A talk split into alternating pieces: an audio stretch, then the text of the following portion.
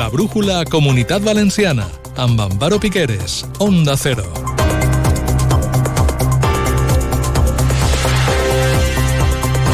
Si esto fuera una pesadilla y ahora nos vamos a despertar y lo vemos por la tele y no parece nuestra casa. En la butaca de al lado de una cama king size sin tocarla y viendo lo que estaba sucediendo. No tengo ni DNI, no tengo tarjeta del banco, no tengo nada. Mi cartera estaba dentro, las llaves del coche, todo. Mi, mi coche, mi coche estaba en mi garaje de mi finca, no, no tengo nada. Ho estem escoltant, ho han perdut tot. És la desolació dels veïns que van poder escapar de les flames de l'incendi en el barri de Campanar a València, però més han perdut les 10 persones que han mort i els 16 ferits, entre ells 6 bombers. Les paraules més escoltades són desolació, incertesa i por. Precisament dins de l'edifici treballen a aquestes hores sense descans els bombers des d'ahir de la, per la vesprada per poder localitzar possibles víctimes i esclarir les causes del foc. És la primera jornada de dol oficial a la comunitat valenciana. Anem a conèixer l'última hora del que està passant i totes les reaccions a aquest terrible succés. Avui al control tècnic des de l'hotel on estem fent en directe la brújula comunitat valenciana, el Valencia Palace, està Guillermo Suay i els nostres estudis centrals, Jordi Andrés. Comencem. Com es deien, commoció a la ciutat de València, a la comunitat valenciana i també a tota Espanya per l'incendi iniciat fa poc més de 24 hores en un edifici de 14 plantes al barri de Campanar. Un incendi que ha mantès en velde no sols als afectats i als seus familiars, sinó a tota la ciutadania. Com estem fent des de que es va conèixer el succés, anem fins al punt zero, allí, junt l'edifici calcinat, des de primera hora d'este matí, el nostre company Juanjo Tobar, que ens va contar l'última hora del que està passant i quines són les xifres, lamentablement, de morts i ferits. Juanjo, bona vesprada, conta'ns. Hola, bona vesprada, Amparo, què tal, com esteu? Pues sí, com, com bé dius, així estem, esperant a, a que ens confirmen una altra vegada alguna novetat més, aunque en principi pareix que, que les dades que coneixem ja són pràcticament definitives, dades que, que ha confirmat la delegada del govern en la comunitat valenciana, Pilar Bernabé. Vam començar el dia, Amparo, amb, amb una notícia i és que n'hi havia 14 persones eh, desaparegudes, no sabíem on, on, on podrien estar ni si, ni si estaven amb, amb vida i hem acabat el dia coneixent que, que aquestes 14 persones, 4 eh, menys mal que 4 estan, estan bé eh, han pogut eixir del, de l'edifici físic, van poder eixir de l'edifici a temps mentre que 10 persones pues, no, no han pogut fer-ho. Així ho ha confirmat la delegada del govern eh, Pilar Bernabé fa un, una estona hacia el punt de comandament. Podemos confirmar que la policía científica junto a los bomberos han encontrado 10 cuerpos en el edificio. La policía tenía ilocalizadas a 14 personas. Durante la mañana hemos localizado a 4 personas, por lo tanto podemos decir que esas 10 personas que restaban ilocalizables coinciden con los cuerpos que se han encontrado en el edificio. Eh, està la, esta llavor, esta tasca de, de, bueno, de trobar a les persones desaparegudes, a les persones que lamentablement han perdut la seva vida en este incendi, ha sigut gràcies a la intervenció dels bombers de la UME i de la policia científica qui a primera hora d'esta de, vesprada han pogut accedir a, a part d'aixes 138 vivendes calcinades. Precisament a ells, i també confirmant la notícia de la delegada del govern, s'ha referit l'alcaldessa de València, Maria José Català, que ha agraït la tasca que estan, que estan realitzant. Los bomberos, la policía científica y los efectivos que están trabajando en las torres han comprobado que hay 10 personas que han fallecido durante este incendio. Reiterar nuestro agradecimiento a las fuerzas y cuerpos de seguridad del Estado, a los bomberos, a los héroes de esta tragedia que son los bomberos y a todas las personas anónimas que desde luego han estado colaborando eh, desde ayer en ayudar. I bueno, encara com està parlant ara la, la, bueno, com ha parlat millor dit l'alcaldessa la, de València, Maria José Català, sobre els bombers, pues bueno, confirmar que dels 15 ferits, eh, 6 són bombers i 6 estan hospitalitzats a diversos centres de, de la capital de, de la comunitat valenciana, a la ciutat de València, i els quals estan ingressats, però eh, la bona notícia és que no corre perill la seva vida. Moltes gràcies, Juanjo. Si fora necessari, haguera alguna última hora, tornarem a connectar en tu. Continuem contant-los, gràcies i bona vesprada, continuem contant-los que el president del govern central, Pedro Sánchez, ha estat este matí a València i ha assegurat que les prioritats ara mateix són dues, recuperar les possibles víctimes mortals, sí, però també protegir els bombers i els efectius policials. La prioridad ahora, como se ha trasladado por parte del resto de autoridades, es la búsqueda de víctimas y, sin duda alguna, tratar de salvaguardar con ello la seguridad de los servidores públicos. Nosotros estamos aquí para proveer de todas las, ayudas, de todo tipo de servicios a las dos administraciones, al ayuntamiento y a la comunidad. Pedro Sánchez, una de les autoritats que han visitat el que queda de l'edifici, recordem, situat entre les avingudes del Mestre Rodrigo i General Àviles. Autoritats i efectius sobre el terreny coincideixen que estem davant d'un incendi històric, davant del pitjor incendi en un edifici d'habitatges de la història de València. Els bombers consideren que la ràpida propagació de les flames ha sigut clau en la virulència del foc. Ramon Pérez. I en este sentit, Faustino Llanguas, cap dels bombers de l'Ajuntament de València, que es troba de fet treballant a la zona, ha assegurat que es tracta del pitjor incendi que ha viscut en els seus més de 30 anys de carrera professional todo el edificio estaba ardiendo, vamos, era exagerado. O sea, yo no he visto una cosa igual. Yo llevo 33 años de bombero. Sí que se han dado algunas situaciones complicadas de edificios, que hemos tenido varios incendios seguidos, se ha propagado a otros, pero no con esta virulencia y esta rapidez. Nos sorprendió a todo el mundo. Todos los que estábamos esperando poder hacer el relevo nos sorprendió al ver las imágenes que estábamos viendo. Llanguas parla de moments agònics en les primeres hores de l'incendi que fins i tot alguns efectius dels bombers van haver de llançar-se des de diferents altures fins a matalassos sorpresos per les flames i per la seva temperatura. Ellos entran por la escalera, se ven acorralados entre dos fuegos, por la parte de abajo y por la parte de arriba. Con un extintor rompen una puerta y salen a la fachada y desde ahí se, se descuelgan y bajan y al final se tiran al colchón que tenemos preparado en la parte de abajo. Fueron momentos muy complicados porque ellos querían ir a, a rescatar a las personas que estaban pidiendo socorro. Rescatan a personas pero no pueden, no, no pueden continuar, no pueden subir hacia arriba por la temperatura.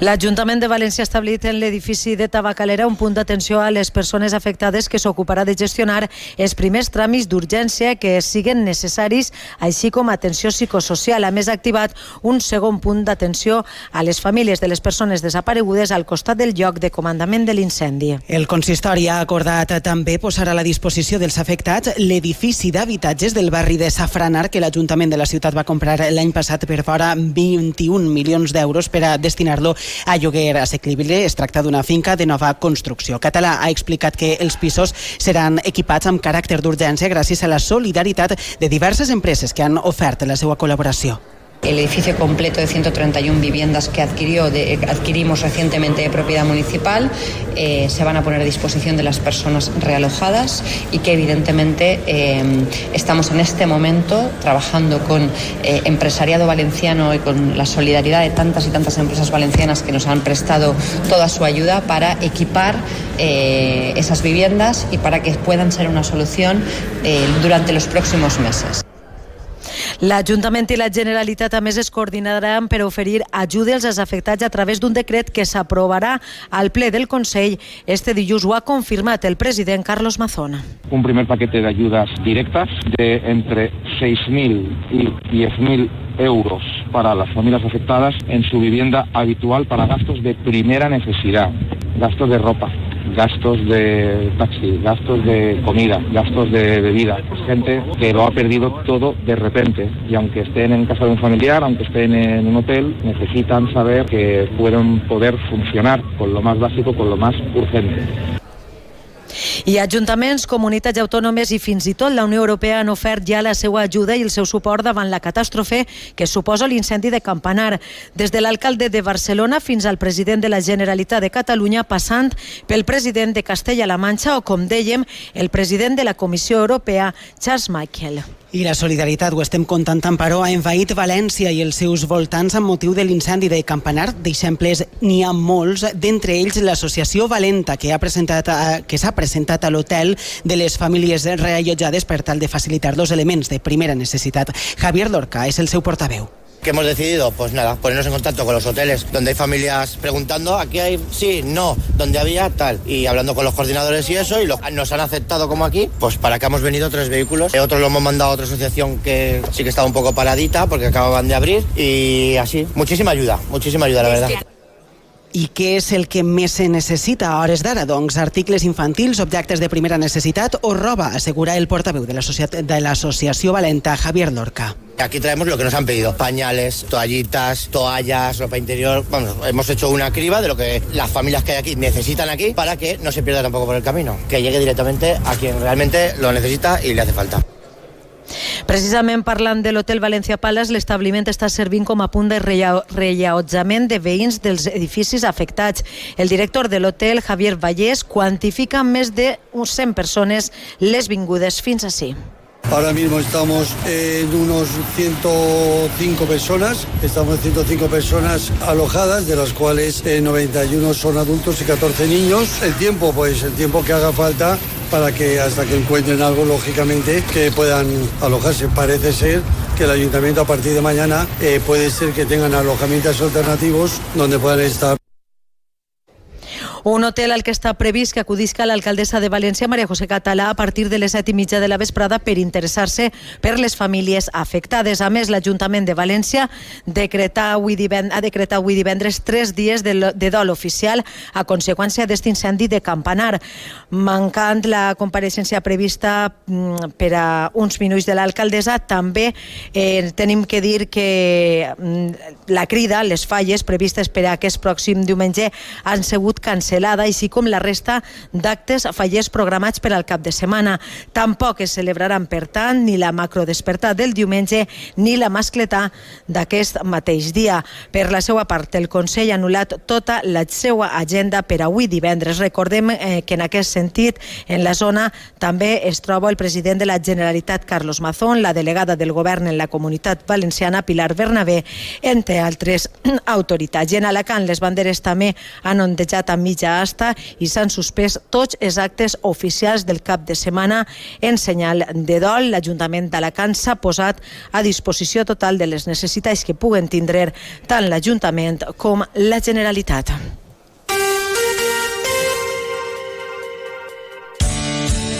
Todos los martes en Onda Cero, Comunidad Valenciana en la Onda y Caixa Popular, un foro radiofónico donde de la mano de Caixa Popular conoceremos proyectos innovadores, solidarios y de carácter social, donde ponemos el acento en las personas y la sostenibilidad de nuestro entorno. Todos los martes en Onda Cero, a partir de las dos y media, Comunidad Valenciana en la Onda y Caixa Popular.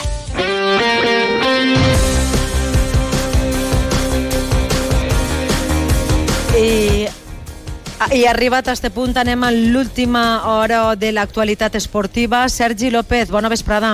Què tal, Amparo, companys? Bona vesprada. Eh, te conte el principal, que és que l'esport passa a un segon plànol perquè, evidentment, la informació eh, que emana, uh -huh. evidentment, és tot el que té que veure amb l'incendi de Campanar, però sí te conte que els partits de València i de Llevant han sigut aplaçats. En principi jugaran d'ací dues setmanes. Tenen fins a dimecres de la setmana que ve per a triar el dia i, per tant, no hi haurà lliga demà. L'Ajuntament de València ha suspès tota l'activitat esportiva en la ciutat de València, a la que s'ha sumat també l'Alqueria del Bàsquet i València Bàsquet, que sí disputarà el partit de València Bàsquet eh, davant estudiantes en la Lliga Femenina. València i Llevant han comparegut en sala de premsa eh, de forma conjunta. En el València han parlat els capitans dels equips professionals, el director general Javier Solís i l'entrenador Rubén Baraja. Este es el capità Gallà i Baraja. Es un día muy triste para, para Valencia y, y, para España y, y, bueno, también agradecer eh, sobre todo ¿no? a, los bomberos, a la policía, a la Cruz Roja, a todo el mundo que, que ha estado ahí ayudando, que ellos realmente sí que son eh, unos héroes para, para todos nosotros. Eh, enviarle un fuerte abrazo, mucho ánimo a todas las víctimas, amigos, familiares, uh, por la tragedia, pues, la, la, tragedia que sucedió ayer en, en la ciudad de Valencia. Eh, son momentos muy difíciles para todos. Hoy es un día que el fútbol passa a un segundo plano. I en el llevant han comparegut Pablo Sánchez, el president, Maribel Vilaplana, responsable de comunicació, i l'entrenador Felipe Miñambres, que reconeixia que l'esport passa a un segon plano. Al final, los tres días de luto, pues, pues tratar de jugar, pero ahora, bueno, eh, lo más importante es lo que es y, y lo deportivo vendrá, vendrá después. A les 9 de la nit, Joan Villarreal ho fa davant el Getafe, un Villarreal que a més eh, s'enfrontarà a l'Olímpic de Marsella en la pròxima eliminatòria de la Europa League. Tot això en la informació esportiva. Amparo, com veus, eh, en aquest tint eh, de dol eh, i de respecte per a les víctimes i els familiars. Bé, l'esport que es solidaritza en el que està passant a València. Gràcies, Sergi, per portar-nos Gràcies, bona a última vesprada. hora.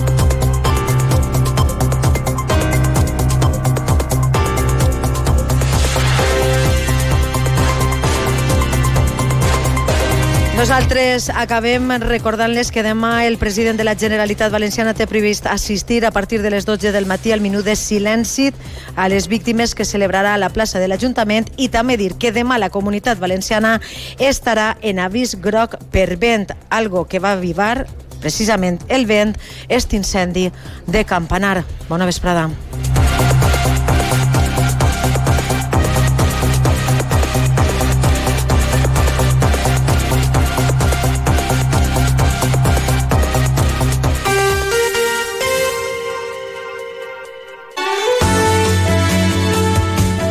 Valencia, 101.2 y 90.9 FM.